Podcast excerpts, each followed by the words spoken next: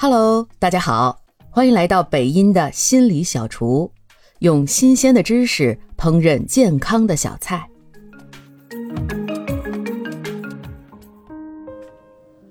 我最近啊读了一本书，叫《疯狂与清醒》，是一个脑部患癌症的神经科学家记录了自己生病的经历。这位科学家是一位具有非凡经历的女性科学家。她年轻的时候从波兰移民美国，先后经历了离婚、亲人逝世、自己患乳腺癌，然后又在六十岁得了脑部黑色素瘤。在她生病的过程中，由于癌症治疗引起的脑部组织发炎，导致她出现了性格变化。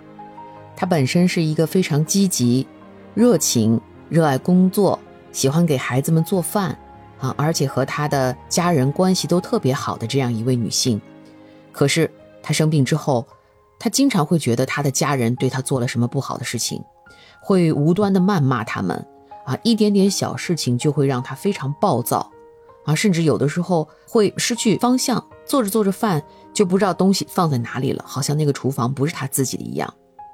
这种没有逻辑啊、无序和混乱的世界，让他个人非常痛苦，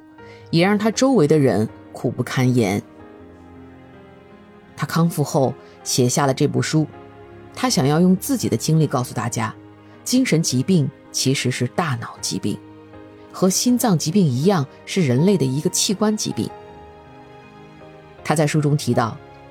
大脑的复杂和神秘令人着迷，我们的梦想、思考、感受和行动的一切都来自大脑，正是这一切造就了我们，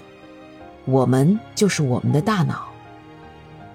当我们的大脑因疾病或衰老而崩溃，我们就会丧失对我们自己和所爱的人来说最珍贵的东西——我们的人格。